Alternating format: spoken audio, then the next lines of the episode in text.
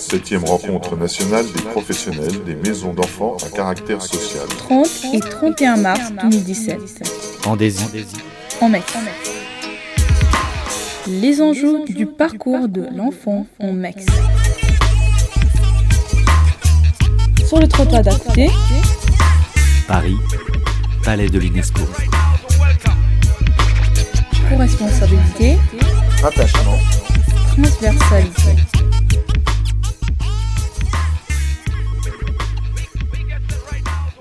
De nous donner euh, l'occasion de présenter une partie, une toute petite partie des résultats de l'étude ELAP euh, qui nous préoccupe déjà depuis de nombreuses années, dont sûrement certains d'entre vous ont été sollicités car on a effectivement interrogé pas mal de jeunes, euh, dont certains dans vos établissements.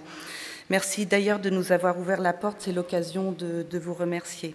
Alors nous avons intitulé aujourd'hui euh, notre présentation La fin de parcours en protection de l'enfance lorsque le passé dessine l'avenir. Alors il ne s'agit pas bien sûr de faire une cari- caricature du déterminisme du devenir des jeunes, euh, non pas du tout, tout n'est pas écrit dans le marbre, loin de là. Euh, mais on peut remarquer quand même certaines régularités, c'est-à-dire que certains parcours en protection de l'enfance amènent des conditions de sortie un peu différentes. Alors notre propos va s'inscrire euh, dans ce qu'on appelle le contexte du passage à l'âge adulte, qui, pour les jeunes en général, a tendance à s'allonger et toujours euh, très, très euh, soutenu par euh, les solidarités familiales et plutôt parentales. Et à l'inverse, le contexte de politique actuelle de la protection de l'enfance, ce passage à l'âge adulte des enfants placés, qui, lui, a tendance à aller à contre-courant de cet allongement de la période de la jeunesse. La question principale est donc dans quelles conditions les jeunes placés terminent leur euh, parcours à l'aide sociale à l'enfance et que deviennent-ils quelques mois après cette sortie? Et sur quel soutien, euh, soutien sollicitent-ils à la sortie? L'étude ELAP, hein, c'est euh, ça veut dire étude longitudinale sur l'accès à l'autonomie après le placement. C'est une étude qui avait pour objectif de mieux connaître les conditions de vie des jeunes au moment de la fin de prise en charge, c'est-à-dire un petit peu avant et un petit peu après la sortie de placement. Ce travail a été réalisé avec, avec sept départements, sept gros départements, le Nord, le Pas-de-Calais, Paris, la Seine-et-Marne, l'Essonne, euh, les Hauts-de-Seine et la Seine-Saint-Denis. On a travaillé sur un échantillon représentatif de tous les jeunes qui avaient entre 17 et 20 ans en première vague d'enquête et qui étaient pris en charge euh, par une mesure physique, un placement. On a réalisé deux vagues d'enquête. La première vague d'enquête a été réalisée entre 2013 et 2014. On avait pour objectif euh, d'interviewer 1500 jeunes. Au final, quand on tire un échantillon, un, échantillon est aléatoire, après on va voir les jeunes et on essaye de, de les atteindre et de leur demander s'ils sont d'accord pour répondre à l'enquête. Et en fait, on a eu encore plus de jeunes qui voulaient répondre à cette enquête que ce qui était prévu auparavant. Donc 75%, les trois quarts des jeunes qu'on essayait d'atteindre ont répondu à cette enquête, ce qui est un taux qu'on ne trouve jamais en population générale. D'où aussi l'intérêt des jeunes de vouloir répondre à, des, à des questions qui les concernent tout particulièrement. 18 mois plus tard, on a réalisé une seconde vague d'enquête sur un échantillon plus petit, parce que c'est une masse de travail. Il fallait les relancer à deux reprises pour euh, pouvoir ne pas les perdre de vue en 18 mois. Et euh, donc, on a interviewé tous les jeunes qui, en première vague d'enquête, avaient 17 ans et euh, tous les jeunes qui avaient entre 19 ans et demi et 21 ans euh, en première vague d'enquête. Donc, les, tous ces, plus âgés étaient sortis de l'aide sociale à l'enfance euh, 18 mois plus tard, et parmi les 17 ans, certains étaient sortis, sortis, d'autres poursuivaient. Et par la suite, on continue cette étude. Elle n'est pas terminée. On a fait là une vague d'une centaine d'entretiens avec un collectif de chercheurs, d'une euh, douzaine de chercheurs qui vont revoir certains jeunes. Donc une centaine de jeunes ont été revus et dans un an, on va les revoir une seconde fois.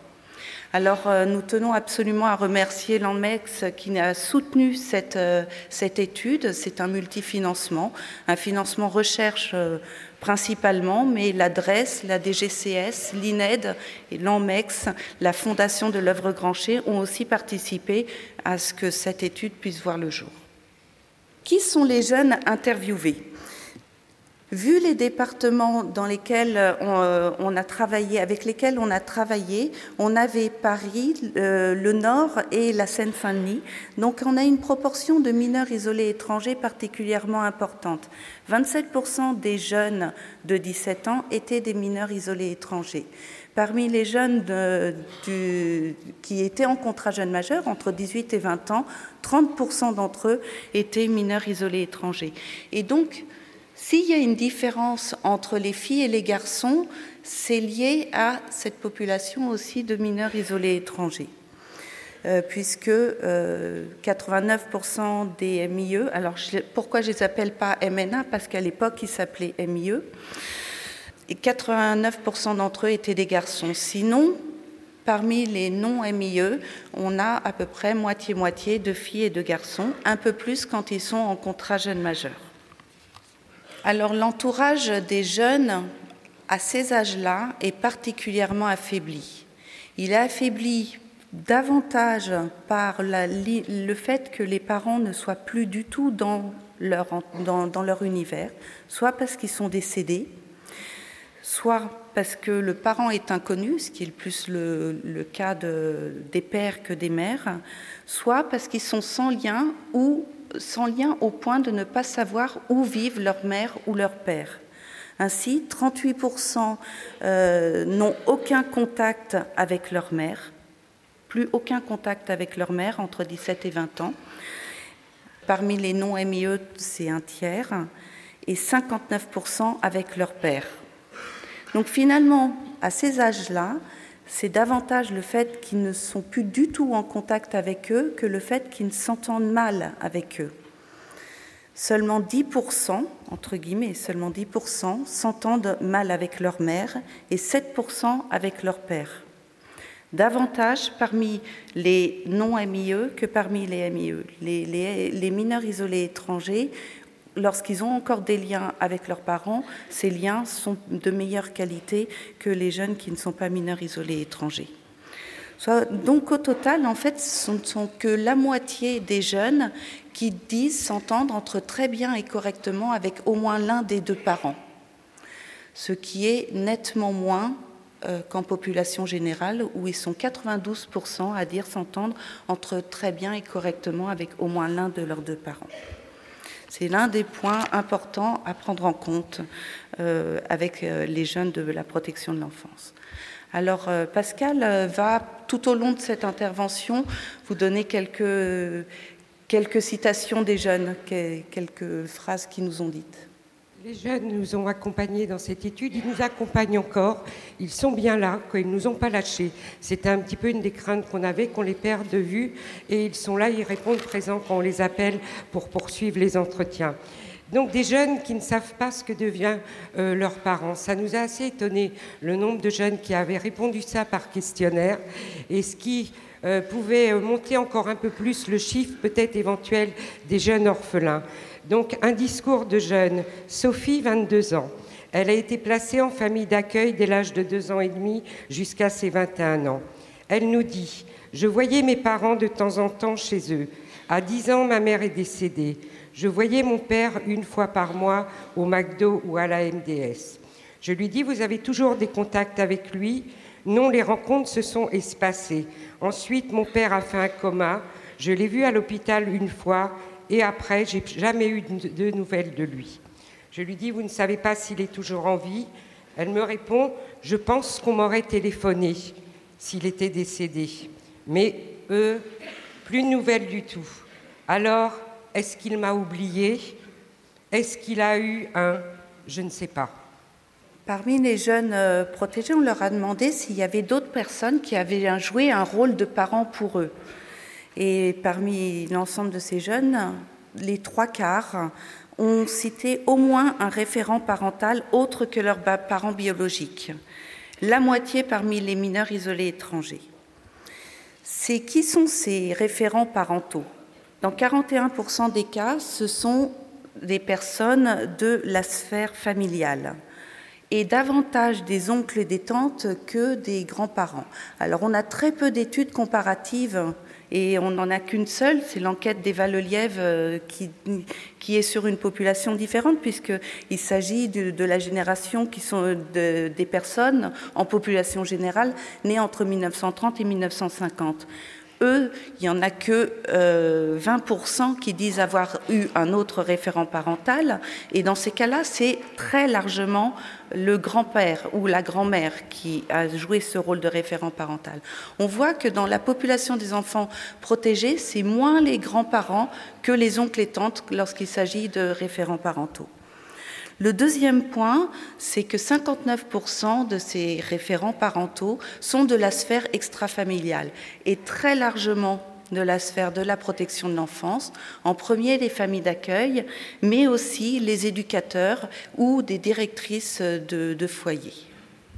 on va reprendre quelques discours des jeunes sur ces liens, euh, notamment avec les professionnels. Nous avons Simon, 20 ans, qui nous dit je suis rentrée à l'ASE à six mois en famille d'accueil et j'y suis restée jusqu'à 19 ans.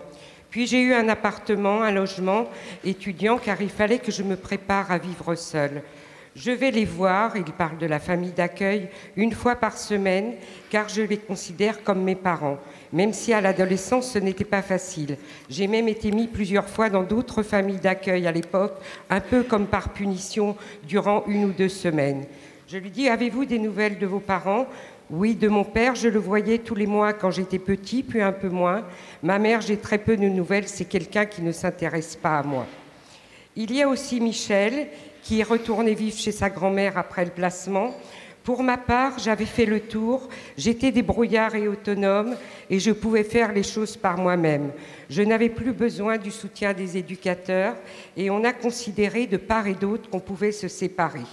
Et je lui dis, vous êtes sorti de l'ASE Oui, je suis partie chez ma grand-mère maternelle. Ma sœur vit chez elle. Ma grand-mère est quelqu'un d'assez cool. Elle a une dépendance dans son jardin. J'y ai fait mon studio et j'ai mon indépendance. Pourquoi le choix de cette grand-mère? Car elle est neutre, elle n'est ni pour ma mère ni pour mon père, et avec eux je n'ai pas de vrai contact. Si je ne leur parle pas pendant des mois, je ne sens pas de manque. Avec elle, je discute de tout. Il y a aussi Fabien, qui a vécu trois ans dans la même association et qui considère le foyer comme sa protection. Il nous dit Pour la fête des mères, j'ai envoyé un message à ma directrice. Je lui ai aussi envoyé un message à la fête des pères, parce que j'ai dit Quand j'étais au foyer, vous m'avez servi de papa et de maman. Pourtant, au début, elle m'a fait peur. Attention, tu rentres au foyer, là il y a les horaires, c'est comme ça. Et puis j'espère que tu fumes pas parce que pas de shit ici. J'avais peur. Et au contraire, cette dame-là, elle était comme pas possible. Au final, elle m'a mis bien surtout. Armand, qui a gardé des relations avec ses éducateurs, quand on est sorti, les éducateurs, si on pose une question, ils peuvent nous donner un renseignement. Ils sont toujours là. Il y en a qui nous contactent pour prendre des nouvelles. On a de bons liens. La seule chose qui peut changer, c'est dans le rapport. C'est juste le fait que ce ne soit plus un éducateur référent, mais juste deux personnes qui se parlent. C'est plus de la rigolade, en fait, entre potes que éducateur référent. Il y a Kenza, qui, elle, avait construit plutôt des... Il y a eu une éducatrice qui a eu une place forte dans sa vie, et elle avait surtout construit des relations avec un entourage amical. Elle nous dit, j'avais une éducatrice au foyer qui m'a beaucoup aidée, mais elle est partie dans une autre structure et je ne l'ai pas revue. Elle n'est plus là. Non, non, je n'ai plus personne hormis la mission locale. Et votre famille, ils ne sont plus là. Moi, mes amis, ils habitent tous chez leurs parents. En fait, je suis une fille et j'ai pas à demander d'argent aux gens. Mais quand j'en ai pas, je demande. Bien, à force de leur demander, j'ai perdu quelques amis. Ils disent que je suis là que pour l'argent, alors que non, j'étais vraiment dans le besoin. Ils se sont retirés. On peut dire actuellement que je n'ai plus d'amis en fait. Je les aurais aidés moi-même à mon tour si j'avais pu. J'allais jamais les laisser tomber. Mais quand je vivais à la rue, et là, elle tape sur la table, c'est une jeune en très grande difficulté, il n'y avait vraiment plus personne, personne, personne. Alors on voit bien que ces référents parentaux sont très importants pour les conditions de sortie des jeunes et il ne faut pas les sous-estimer. Au-delà des référents parentaux, il y a aussi d'autres personnes qui vont jouer un rôle au moment de la sortie de placement. Ce sont les conjoints. Alors, pour l'instant, on leur a posé la question des petits amis. Ce qu'on a pu remarquer, c'est que euh, finalement, ils ont en proportion autant euh, de, euh, il y a autant de jeunes qui est avec un petit ami qu'en population générale. Mais la différence, c'est que très peu, en fait, vivent en couple dans le placement. Alors que certains jeunes qui débutent leur vie conjugale la débutent au sein de la famille euh, d'un des couples parentaux. Le deuxième point, pour les filles, euh, Certaines ont déjà débuté leur maternité, une maternité précoce. Et si on compare avec la population générale du même âge, elles sont dix fois plus à avoir euh, débuté cette maternité précoce. Alors pour un tiers d'entre elles, c'est la maternité qui a motivé le placement. Mais pour les deux autres euh, tiers, euh, le placement était déjà là depuis déjà de nombreuses années et donc elles sont tombées enceintes peu de temps avant de sortir de l'aide sociale à l'enfance. Que peut-on dire des parcours euh, en protection de l'enfance? Déjà, très peu finalement de jeunes ne connaissent qu'un seul lieu de placement. À 17 ans, 20% euh, des jeunes ont déjà connu au moins quatre lieux de placement. Et parmi les jeunes qui sont déjà en contrat jeune majeur, avec euh, maintenant cette notion de décohabitation dans le placement en passant par euh, des lieux d'accueil pour apprendre à vivre seul, donc la semi-autonomie, puis l'autonomie, tout ceci hache un peu plus la fin de parcours en protection de l'enfance. Mais ce qu'on peut voir aussi quand on leur demande par quel euh, type de lieu de placement êtes-vous passé, finalement, ce sont les foyers où il y a eu le plus de jeunes qui sont passés au moins une fois. Donc euh, les deux tiers ont connu au moins un placement en foyer. Ici, c'est foyer collectif. Et ça peut être aussi de l'internat scolaire. Le deuxième, euh, le deuxième point, c'est la famille d'accueil, et ceci, ça va dépendre aussi largement des politiques euh, départementales. Nous, on a travaillé sur des départements plutôt urbains, donc on a davantage euh, de, foyers. Mais à côté de ça, dans le Nord et le Pas-de-Calais, qui ont développé énormément les familles d'accueil, on en a aussi beaucoup. Où sont-ils au moment où on les a interrogés? Alors, euh, si on fait trois grandes catégories, ceux qui sont dans un placement de type familial, qui regroupe à la fois les familles d'accueil, qui sont la, majorité de ces placements familiaux, les tiers dignes de confiance, on en a quelques-uns, et on a mis plutôt les microstructures de type euh, lieu de vie et d'accueil dedans. Finalement, à 17 ans, 42% sont en famille d'accueil. 40% sont en hébergement collectif et 18% en euh, hébergement dit autonome ou à l'hôtel ou en FJT. Dès qu'on passe en euh, contrat jeune majeur, on voit que très largement se réduisent et la famille d'accueil et le foyer pour euh, de plus en plus développer les hébergements de type autonome. On n'est pas par hasard néanmoins en famille d'accueil à 17-20 ans ou en foyer ou en hébergement autonome. Ici, c'est l'âge au premier placement selon les types de prise en charge. Alors, si vous voyez en vert, ce sont les jeunes euh, qui sont encore en famille d'accueil à 17-20 ans. Pour eux, la moitié d'entre eux sont arrivés avant l'âge de 6 ans. Donc, ils ont eu un parcours long en protection de l'enfance, principalement. À l'inverse, les jeunes qui sont soit en foyer, soit en hébergement autonome ont eu un parcours beaucoup plus court. Ça ne veut pas dire qu'il n'y a pas de jeunes euh, qui ont eu un parcours long qu'on accueille en fin de parcours, euh, soit en hébergement collectif, soit en hébergement autonome, mais en proportion, il y en a beaucoup moins. Et souvent, ce sont des parcours beaucoup plus hachés après plusieurs ruptures, euh, et notamment des ruptures en famille d'accueil, qui ont marqué et qui ont blessé le lien d'attachement. C'est important à savoir ça pour comprendre les résultats euh, quand, on leur, euh, quand on les interroge sur ce qu'ils pensent de leurs conditions de vie actuelles au moment où ils sont placés, donc en première vague d'enquête. Hein. Ce qu'on voit quand même, c'est que la grande majorité s'entendent bien, à très bien avec leurs éducateurs et aussi avec leurs référents à eux. Et ça, c'est aussi bon de le savoir. Mais ce qu'on a pu aussi remarquer, c'est qu'un jeune sur cinq n'a pas de référence à eux, ce qui pose quand même un problème dans ce parcours de protection et notamment en fin de prise en charge. Par contre, parmi les jeunes qui sont en hébergement collectif, à 17-20 ans, ce sont eux qui se plaisent le moins dans leur lieu d'accueil un quart d'entre eux disent ne pas se plaire dans leur lieu d'accueil.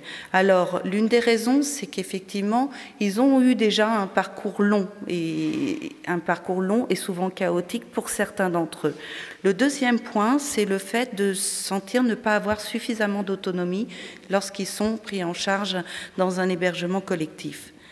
Et dans votre lieu d'accueil, avez-vous suffisamment d'intimité? La majorité, grande majorité, disent oui, un peu moins quand même en hébergement collectif. Les horaires sont-ils assez souples? C'est pareil, 85% disent oui, un peu moins en hébergement collectif. Est-ce qu'il y a une bonne ambiance? Là, on voit que euh, c'est dans l'hébergement autonome qu'on a moins cette notion d'ambiance et le sentiment de solitude pour certains était prégnant. Et dans l'ensemble, ils ont, la, majorité sont satisfaits lorsqu'ils sont pris en charge à l'aide sociale à l'enfance. Le seul point, c'est la possibilité d'inviter des gens qu'ils souhaitent dans leur lieu d'accueil. Là, les proportions sont nettement moins importantes. Seulement la moitié peuvent inviter des personnes dans leur lieu d'accueil et encore moins quand ils sont en hébergement collectif. Il en a été beaucoup question hier, dans, un petit peu question hier dans l'atelier auquel on avait participé sur ces relations amicales et amoureuses des jeunes. C'est vrai que ça ressort énormément dans le discours des jeunes. Je vous cite les propos de Sarah. Je n'ai pas accroché avec les jeunes du foyer. Mes amis étaient extérieurs, surtout rencontrés à l'école. Je n'avais pas le droit de dormir chez des copines. Il fallait que je passe par ma mère, que l'on fasse des magouilles. Je faisais comme si j'étais chez elle. Le placement, c'est pas très cool pour les relations avec les amis. J'étais toujours en stress. Je ne passais pas forcément une bonne soirée alors. C'est ce quotidien qui est difficile et qui fait une différence par rapport aux autres jeunes. Ces lieux sont censés nous faire sentir chez nous.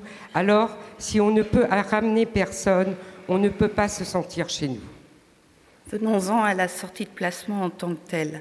Il y a deux moments charnières dans la, sortie de placement. Il y a ceux qui, il y a le passage de la minorité à la majorité, où là il y a un choix avec des gros guillemets à faire. Est-ce que je vais vouloir poursuivre dans une autre forme d'aide, qui est l'aide par contrat, l'aide par projet, ou est-ce que je sors et je vais voir ailleurs?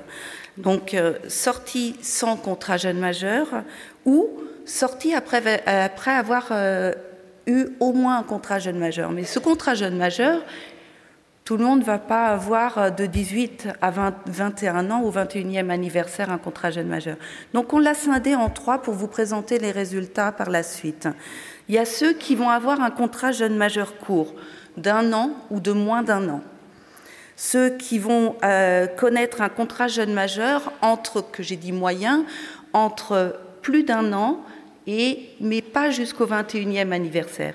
Et ceux qui vont sortir vraiment à 21 ans et qui auront eu un contrat complet, un contrat entier. Alors bien sûr, vous allez me dire, je suis dans l'illusion totale, mais vous allez voir que les conditions de sortie et euh, le devenir est tout autre quand on a eu un contrat entier ou un contrat court. Alors pour l'instant, euh, on ne peut pas vous donner les proportions, les probabilités de sortie à chaque âge. Pour ceci, il faut que les jeunes, euh, le, plus jeune de notre cohorte, qui avait 17 ans en première vague d'enquête, ait atteint ses 21 ans pour calculer ça. C'est Lucie Marquet qui est présente dans la salle qui fait ce travail avec les différents départements en récupérant les données des sept départements pour pouvoir calculer ces âges-là. Néanmoins, pour l'instant, on a un petit recul quand même, et on peut vous dire, pour l'ensemble des jeunes qui ont été interviewés en première vague d'enquête que 14% sont sortis sans CJM, 21% parmi les non-mineurs isolés étrangers et 5% euh, parmi les mineurs isolés étrangers. Les mineurs isolés étrangers vont plus contractualiser, vont plus rentrer dans cette forme d'aide, parce que le choix est peut-être plus compliqué à avoir. En revanche, 15% euh, sont sortis avec un contrat jeune majeur court, et c'est ici qu'on retrouve davantage les mineurs isolés étrangers. Et 71%, quand on les a interrogés en deuxième vague d'enquête, poursuivaient pour les jeunes de 17 ans. Les autres étaient déjà sortis. Qui sont les jeunes qui sortent précocement? Ce qu'on a pu remarquer, c'est que ce sont des jeunes qui sont encore en contact avec au moins l'un des deux parents, ou et ont un petit ami.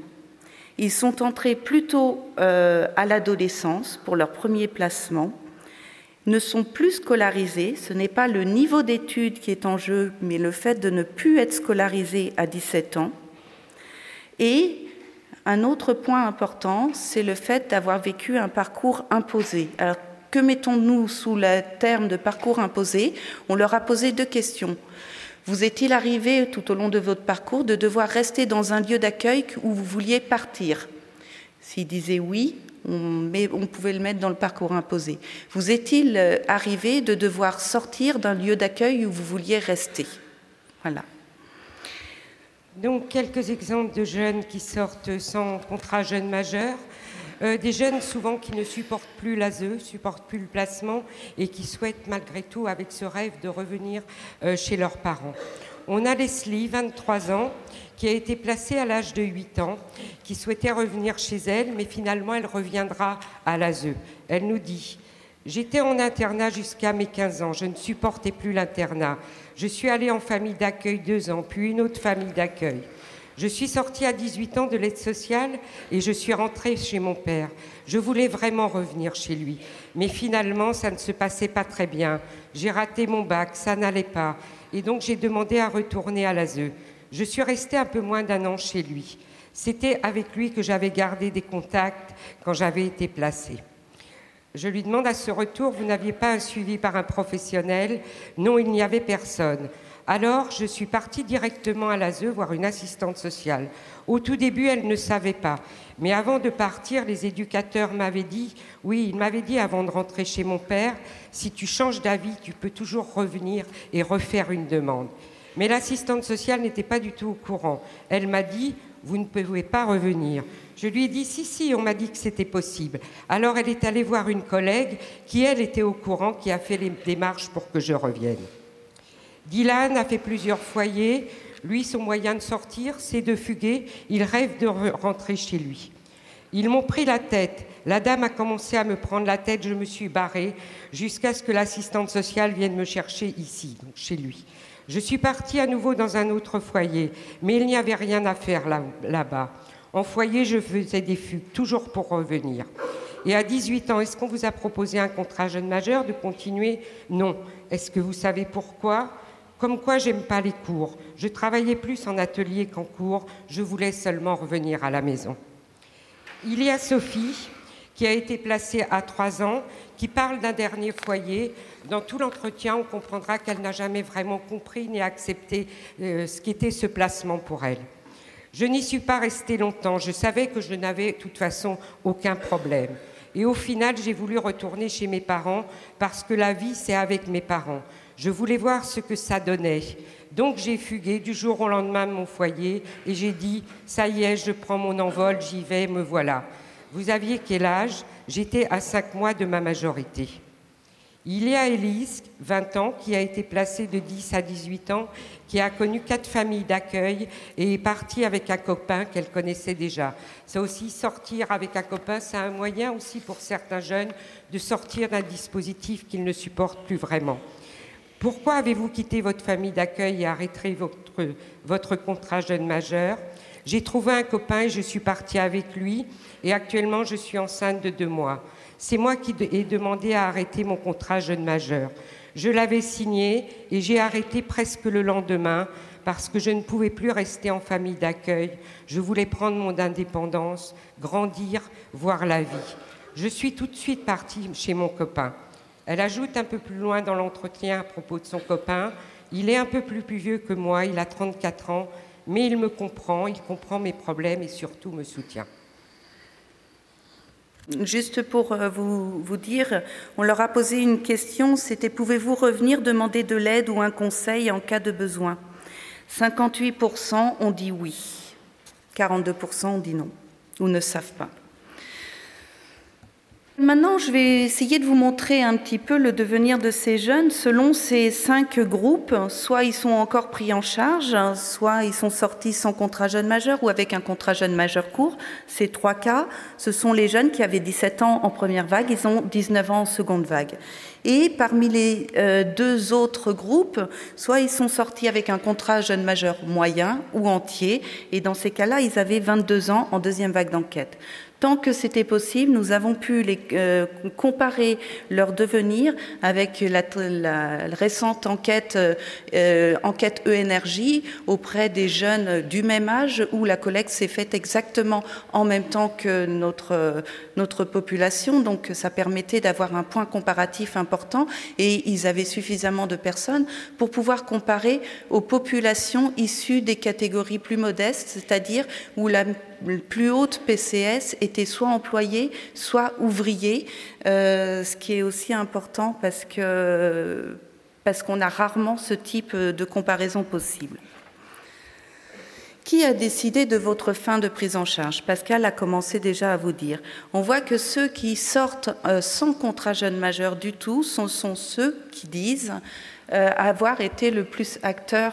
Et euh, donc en gris, vous avez ceux qui disent c'est moi qui ai décidé. 44% d'entre eux disent c'est moi qui ai décidé. On a 16%, c'est d'un commun accord. Ça a été plus préparé avec l'aide sociale à l'enfance. Mais on a encore 37% qui disent que c'est l'aide sociale à l'enfance qui a décidé de cette fin de prise en charge. Plus on va vers des contrats jeunes majeurs longs, et plus on voit le orange apparaître, c'est-à-dire que finalement, c'est des refus de renouvellement de prise en charge. Donc, il y a un gap, il y a un saut à franchir pour passer le contrat jeune majeur, mais après, les jeunes ont, auraient envie de continuer en contrat jeune majeur. Alors, l'interprétation des 21 ans est un peu plus, c'est-à-dire des contrats jeunes majeurs entiers, est un peu plus compliquée parce que les jeunes ont intégré le fait que la loi dit de toute façon c'est jusqu'à 21 ans. Est-ce pour autant qu'ils ont toutes les armes pour euh, vivre euh, sans contrat jeune majeur et sans aide? C'est pas évident. Donc on va vous prendre deux discours de jeunes, une jeune qui est sortie sans contrat alors qu'elle ne l'avait pas choisi et qui s'en sort plutôt bien, et une qui ne l'avait pas choisi également mais qui s'en sort vraiment très très mal. Donc Sarah, vous êtes sortie du foyer à quel âge? À 17 ans, je suis passée dans un appartement du service. L'éducatrice m'a dit que je pouvais passer car elle me trouvait assez mature. Il me connaissait depuis longtemps, elle avait été placée très très jeune. Il savait comment je fonctionnais. Il savait que j'avais besoin d'un peu d'indépendance, car la vie en collectivité, je n'en pouvais plus. Mais à 18 ans, j'étais vraiment très en colère. Vous étiez en colère? Pourquoi? Oui, car l'inspectrice, je crois que c'est ça, celle qui renouvelle le contrat jeune majeur, vraiment pas très gentille. Je l'ai trouvée vraiment désagréable avec moi. Quand je lui disais les études que je faisais, elle voulait faire sociaux, elle avait commencé sociaux. En fait, elle voulait que je fasse quelque chose qui rapporte des sous, comme un BTS qui me permette directement, qui me mette directement dans le monde du travail. Mais c'est pas ce que j'avais envie. Donc j'ai tenu ma position. Mais moi, j'étais un peu sous le choc. Elle a refusé le contrat jeune majeur, en panique, car je ne voulais pas retourner chez mes parents. Je ne m'y attendais pas du tout à ça. Mon éducatrice m'a dit qu'elle n'avait jamais vu ça, que ce n'était pas vraiment pas très sympa. Elle m'a rassurée en me disant que je m'en sortais bien et donc au final j'arriverais certainement à me débrouiller sans elle. Ça s'est arrêté brusquement. Au final, elle m'a quand même renouvelé mon contrat pendant six mois, mais m'a dit que j'avais six mois pour trouver une solution. L'éducatrice a été là, m'a aidé en six mois à m'en sortir. Sarah est actuellement dans un logement Crous et elle poursuit ses études de sociaux, combinées à un travail le soir et le week-end, et c'est vrai qu'elle va plutôt bien. Kenza, placée à l'ASE à 8 ans, et en sort à 19 ans suite à une reconduction du contrat jeune majeur. À un moment, je suis retournée chez moi. À un moment, je voulais retourner chez mon papa, mais l'ASE a dit Ça fait huit ans que tu es en foyer. Je n'avais plus de contact avec lui et il me disait que je ne pouvais pas retourner chez mon père. Et voilà, c'est à cause d'eux que je suis dans la merde. Parce que si j'étais restée chez mon père, je n'en serais pas là. Quand j'ai signé mon contrat, on me l'a dit, c'est jusqu'à 21 ans. Pendant les trois années qui suivent, il faut que je trouve une solution stable. J'ai un CAP et un bac pro. Je me disais maintenant, je vais pouvoir commencer à travailler et préparer les choses pour la suite. En fait, en septembre dernier, j'ai eu mon rendez-vous à l'ASE. L'inspectrice m'a dit le contrat se termine à 19 ans. J'ai demandé pour quelle raison, elle ne m'a pas répondu. Je me dis encore, je ne sais pas pourquoi. Depuis, je suis dehors, j'ai erré, j'ai appelé le 115, il n'y avait pas de place, j'ai dormi dans les bus de nuit. Tu n'avais personne à appeler Non, je n'ai plus de contact avec ma famille depuis longtemps. Tu fais quoi actuellement? Je vis chez la mère d'une amie qui était placée avec moi. J'y suis depuis six mois, mais elle ne veut plus que je reste chez elle. Il faut dire que cette jeune Kenza vit des maltraitances très très fortes dans cette famille. J'ai ma conseillère à la mission locale qui m'aide beaucoup, mais elle ne peut pas forcer plus que ça, elle fait ce qu'elle peut. Le soir, Kenza enverra un message au chercheur qu'il a interviewé. Merci, ça m'a fait un peu de bien de parler de ce que je vis. J'espère que vous, ça va vous aider pour ce que vous faites. Alors, euh, cette question de la rue, c'est quelque chose qui revient très souvent. Euh, les jeunes qui sont sortis et qu'on a interrogés, ils étaient sortis en moyenne depuis un peu moins d'un an. 8% d'entre eux ont déjà connu un épisode de rue. Parmi ceux qui ont répondu que c'est l'aide sociale à l'enfance qui a décidé de leur fin de prise en charge, ils sont 18% à avoir déjà connu la rue. Comment vivent-ils actuellement? Donc, ici encore, vous avez les quatre groupes de jeunes sortis. Donc, ceux qui sont sortis précocement, ils sont plutôt euh, dans un statut d'hébergé. Ça, c'est le premier logement juste après la sortie de placement. On verra après euh, lorsqu'on les a interrogés. 75% sont hébergés. On a 5%, ce que vous voyez en orange, ce sont les proportions de jeunes qui sont soit à la rue, euh, soit pris en charge par une association d'aide au sans-domicile. 5%. Et 17%, alors là, on a élargi, ce n'est pas que les associations d'aide au sans-domicile, mais ça se rapproche. Nous avons aussi des associations comme euh, des associations FNADEPAP, euh, de la DEPAP, pardon, euh, qui ont de temps en temps un logement. 17% sont euh, dans un logement euh, en tant que locataire, un logement indépendant, et euh, on a 3% de où c'était difficile de les catégoriser. Vous voyez que parmi ceux qui ont un contrat jeune majeur court et un contrat jeune majeur moyen, plus on avance et plus les jeunes sortent pour avoir un logement indépendant. Mais il reste encore plus de la moitié qui n'ont pas ce logement indépendant. Et on a aussi ici ces euh, jeunes qui euh, font appel à d'autres formes d'aide euh, au moment de la sortie. En revanche, ceux qui ont eu un contrat jeune majeur entier, là on voit que la proportion remonte de jeunes hébergés. Mais hébergés où?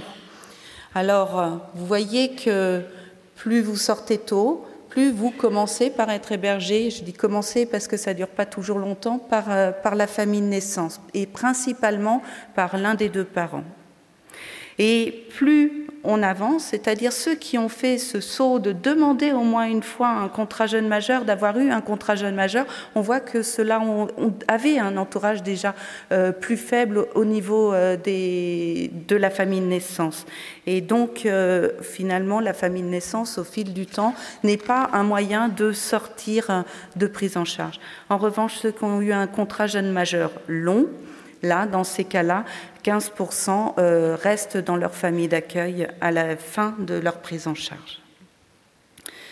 À titre comparatif, en population générale de catégorie modeste, 81% des 18-20 ans, donc euh, les, euh, les deux premiers, premiers bâtons, mais en population, 81% vivent encore chez leurs parents, 74% parmi les 21-22 ans. Quelques mois plus tard, quelques mois plus tard, le petit trait, c'est euh, finalement là, vous avez en, euh, en sort, SOR, c'est le logement au moment de la sortie et le logement au moment où on les interrogeait en, en deuxième vague d'enquête. C'est passé en moyenne un an. Vous voyez que dans chaque cas, très très rapidement, la, situation change et que cette situation change plutôt pour des logements euh, indépendants. Mais parmi ces jeunes-là, encore beaucoup sont hébergés et tout ne s'arrête pas donc à la fin de la protection de l'enfance. Alors, les jeunes sortis précocement sont nettement moins dotés scolairement que les jeunes Français euh, issus des catégories socioprofessionnelles euh, euh, d'employés ou ouvriers et d'âge égal. Surtout ceux qui, sortent précocement. Mais lorsqu'ils ont eu un contrat jeune majeur long, là, on voit qu'il y en a quand même beaucoup moins qui sortent sans aucun diplôme. Ils ont au moins un CAP, BEP, ou un bac. Ça change quand même les choses par rapport à la population générale. Si je vous mettais le graphique, ça serait mieux. Là, vous avez en population générale, vous voyez que finalement, 21% de ceux qui ont eu un contrat jeune majeur entier, 21% d'entre eux n'ont plus de, euh, n'ont pas eu de diplôme, et en population générale, c'est 18%. On est dans des équivalents. En revanche, les catégories populaires ont intégré le fait que maintenant le CAP était euh, ne servait plus à trouver un emploi, pas suffisamment pour trouver un emploi. Trois ans après, c'est le CEREC hein, qui le dit, trois ans après la fin du diplôme, d'un CAP, 24% sont encore euh, au chômage euh, et ne travaillent pas trois ans après, alors que la plupart du temps, lorsqu'ils ont leur CAP, ça, signe la fin de leur prise en charge. Donc, les orientations scolaires à l'aide sociale à l'enfance euh, sont à la fois des orientations scolaires, euh, euh, des, orientations scolaires vers des études courtes et professionnalisantes. Parfois, il faut peut-être mettre un, euh, un bémol là-dessus. Parfois, c'est la seule solution pour qu'ils aient un diplôme, car c'est une population aussi qui a connu beaucoup de retard scolaire durant leur enfance. Selon que les jeunes sortent, euh, poursuivent à l'aide sociale à l'enfance Est-ce qu'ils sont encore en formation Est-ce qu'ils sont en emploi Ou est-ce qu'ils sont ni en formation ni en emploi, mais ils sont à la recherche d'un emploi ou inactifs En rouge, vous avez ceux qui ont poursuivi à l'aide sociale à l'enfance. Clairement, la pointe en rouge va vers la formation. En vert et bleu, ce sont ceux qui sont sortis précocement. Et on voit qu'au moment où on les interviewe, ils sont davantage euh, en recherche d'emploi ou inactifs. Et finalement, c'est dans le contrat jeune majeur long qu'on retrouve les jeunes qui sortent et qui ont, euh, un emploi et qui sont les plus, euh, les plus nombreux à avoir un emploi. Tout ne s'arrête pas à, la fin de la prise en charge et parmi les jeunes qui continuent, euh, qui, sont sortis, pardon, 25% des jeunes sortis précocement sont encore en formation et à cela s'ajoute 6% en apprentissage. Parmi les jeunes euh, qui sont sortis plus tardivement, c'est 15% euh, en formation et 8% en apprentissage. Et là aussi, on voit que ces situations, euh, la, situation d'activité, euh, les inégalités euh, sont de moins en moins importantes seulement parmi les jeunes qui ont eu un contrat jeune majeur long. Alors en conclusion, on pourrait dire juste que, si je reprends le titre, est-ce que les parcours en protection euh, dessinent, l'avenir des jeunes? Il faut savoir que les enquêtés dans ELAP, les enquêtés d'ELAP et sortis de placement sont restés en moyenne 8 ans en protection de l'enfance. Alors, c'est une moyenne, certes, qui est à relativiser parce qu'on n'a pas pu, euh, on a fait entre l'âge à l'entrée et l'âge à la sortie. Si certains sont retournés chez leurs parents et sont revenus, là, on n'a pas pu le voir. Néanmoins, euh, ce, chiffre est important parce que, cette période est suffisamment longue pour dire que cette période a été marquante dans la vie des jeunes. Et ils ont témoigné à maintes reprises de leur attachement à leur famille d'accueil, à leur directrice de foyer, à leur éducateur. Ils ont aussi exprimé beaucoup se plaire dans leur lieu d'accueil. Pour autant, la fin de, parcours génère un stress, car contrairement aux jeunes ayant des parents, pour, pour les soutenir, les attaches euh, de la protection de l'enfance sont souvent à durée déterminée. Il est donc indispensable de considérer l'entourage extérieur euh, au lieu d'accueil à toutes les étapes de la vie. Qui va faire relais lorsque vous ne serez plus là? Quels liens pourront-ils entretenir avec vous lorsque la mesure sera terminée? Au final, 60% des jeunes considèrent que la fin de prise en charge s'est réalisée au bon moment, 36% trop tôt, 4% trop tard. Merci. Juste pour euh, conclure, on va finir sur les discours des jeunes. Donc on a Djibril, 22 ans. Je crois que ce sentiment de, solitude pour les jeunes est très fort et il y a souvent cette accroche toujours à un travailleur social dans leur histoire. As-tu quelqu'un sur qui compter? Non, personne n'est là pour moi, mais en fait, j'essaie qu'il ne m'arrive rien, qu'il ne m'arrive pas de difficultés. C'est une prière, car si cela m'arrive, il n'y a personne derrière moi, personne. Il y a encore des éducateurs avec qui tu es en contact. Avant, quand j'avais besoin de quelque chose, j'appelais les éducateurs pour, qu'ils me renseignent. Il reste surtout Elodie. On est toujours en contact avec elle. Elle a déménagé en Bretagne. On s'appelle encore, on s'envoie des messages. Elle est mariée, elle a deux enfants. À part elle, les éducateurs n'ont surtout elle. Ça dépend de la personne. Si tu es ouvert, si elle est ouverte, c'est de nos deux côtés. Il y a Michel, je crois que cette gêne à parler du parcours chez les jeunes ressort vraiment fortement dans les entretiens. Est-ce qu'il y a des choses qui vous ont gêné dans votre parcours? Non, pas du tout. Hormis le fait que j'ai longtemps eu, quand j'étais petit, et même après, encore actuellement, le blocage avec le fait que j'avais du mal à en parler. J'avais peur du regard des autres, du jugement. Certaines personnes à qui j'ai pu en parler me disent Franchement, maintenant que tu me dis cela, je comprends. J'avais l'impression que tu étais quelqu'un qui te la racontait, que tu étais quelqu'un de fermé. Maintenant que je peux leur dire, ils comprennent un peu mieux que je n'aime pas parler de cette période de ma vie. Il y a Armand qui nous donne une définition du contrat jeune majeur. Il, euh, il ne connaît pas mon parcours et il m'explique ce qu'est un contrat jeune majeur. Pourquoi votre contrat jeune majeur s'est-il arrêté à 20 ans? Les contrats jeunes majeurs, c'est un peu dur à obtenir, vous savez. Généralement, on va jamais vraiment jusqu'à 21 ans. Parce qu'en fait, il faut laisser la place aussi aux, aux nouveaux arrivants pour financer. Enfin, c'est des problèmes économiques, tout ça. En fait, ils essaient de nous donner une formation qui nous professionnalise pour intégrer le monde du travail à notre sortie. On a un travail, c'est des histoires comme ça en fait. Moi, je voulais continuer mes études, je voulais pas forcément un métier CAP.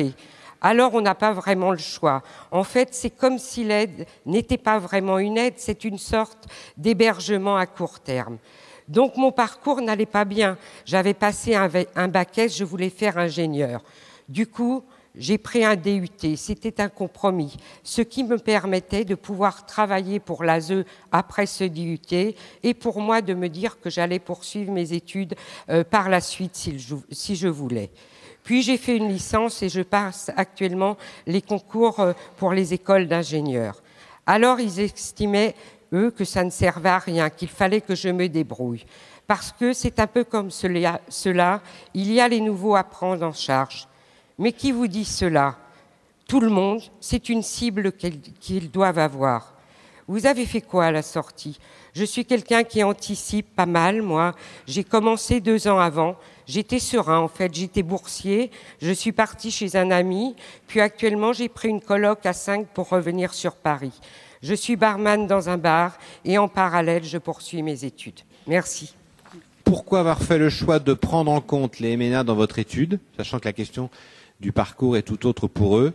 Cela ne fausse-t-il pas votre étude pour avoir un échantillon représentatif euh, des jeunes euh, pris en charge en protection de l'enfance, il faut prendre absolument tous les profils, dont les mineurs isolés étrangers. À partir du moment où on avait plus de 1500 jeunes, on peut faire des analyses où on peut ôter euh, de, temps en temps les mineurs isolés étrangers et de temps en temps les mettre dedans. Ça ne fausse pas les analyses parce qu'on fait des contrôles tout le temps. Si j'ai pu vous présenter les résultats de temps en temps avec tout le monde et à certains moments j'ai fait des distinctions, c'est uniquement parce que tout a été contrôlé auparavant. Donc ça, c'est un premier point. Le deuxième point, c'est que ce sont des jeunes qui, sont, euh, qui vont être là dans le devenir, dans notre population, et qui vont devoir aussi s'insérer, qui vont devoir aussi euh, euh, continuer à vivre en France. Et donc, ça fait partie des jeunes que vous protégez. Donc il faut les prendre aussi en compte. Il y a une autre question. Un jeune ayant un parcours long en famille d'accueil a-t-il plus de chances de s'insérer dans la société qu'un jeune en foyer? Alors, oui, mais avec beaucoup de bémols. Un jeune qui reste en famille d'accueil, souvent, euh, notamment jusqu'à 20 ans, c'est un jeune qui a eu un parcours réussi et qui a eu vraiment une notion d'attachement avec la famille d'accueil. Seulement nous, ce qu'on voit aussi, c'est qu'on a beaucoup de jeunes qui ont vécu des périodes en famille d'accueil qui euh, se sont mal passées. Et finalement, ces jeunes-là, on va les retrouver après davantage en foyer qu'en famille d'accueil. Donc, euh, c'est de toute façon, on ne place pas par hasard un, enfant en famille d'accueil. C'est parce qu'il arrive beaucoup plus tôt en protection d'enfance et qu'on a évalué qu'il va rester longtemps en protection de l'enfance. Donc dans ces cas-là, oui, souvent on a des meilleurs euh, devenirs probablement, mais il n'y en a pas beaucoup qui restent dans leur famille d'accueil. Entre les retraites, les maladies des assistants familiaux et les difficultés qu'ils ont eues au moment de leur placement, il y en a beaucoup qui ne restent pas. Avez-vous pu mesurer le nombre de jeunes ayant un animal de compagnie? Ça sera la dernière question. Alors, euh... c'est important pour la suite. Un questionnaire, non, mais c'est une vraie question, mais euh, en fait, un questionnaire, euh, faire un questionnaire, c'est déjà on s'écharpe avec, avec tous les chercheurs parce que chacun veut poser sa question. Donc on est frustré sur plein de points. Il y a plein de choses qu'on n'a pas pu de poser comme question, et celle-ci on ne l'a pas posée. Bien, merci, grand merci à vous.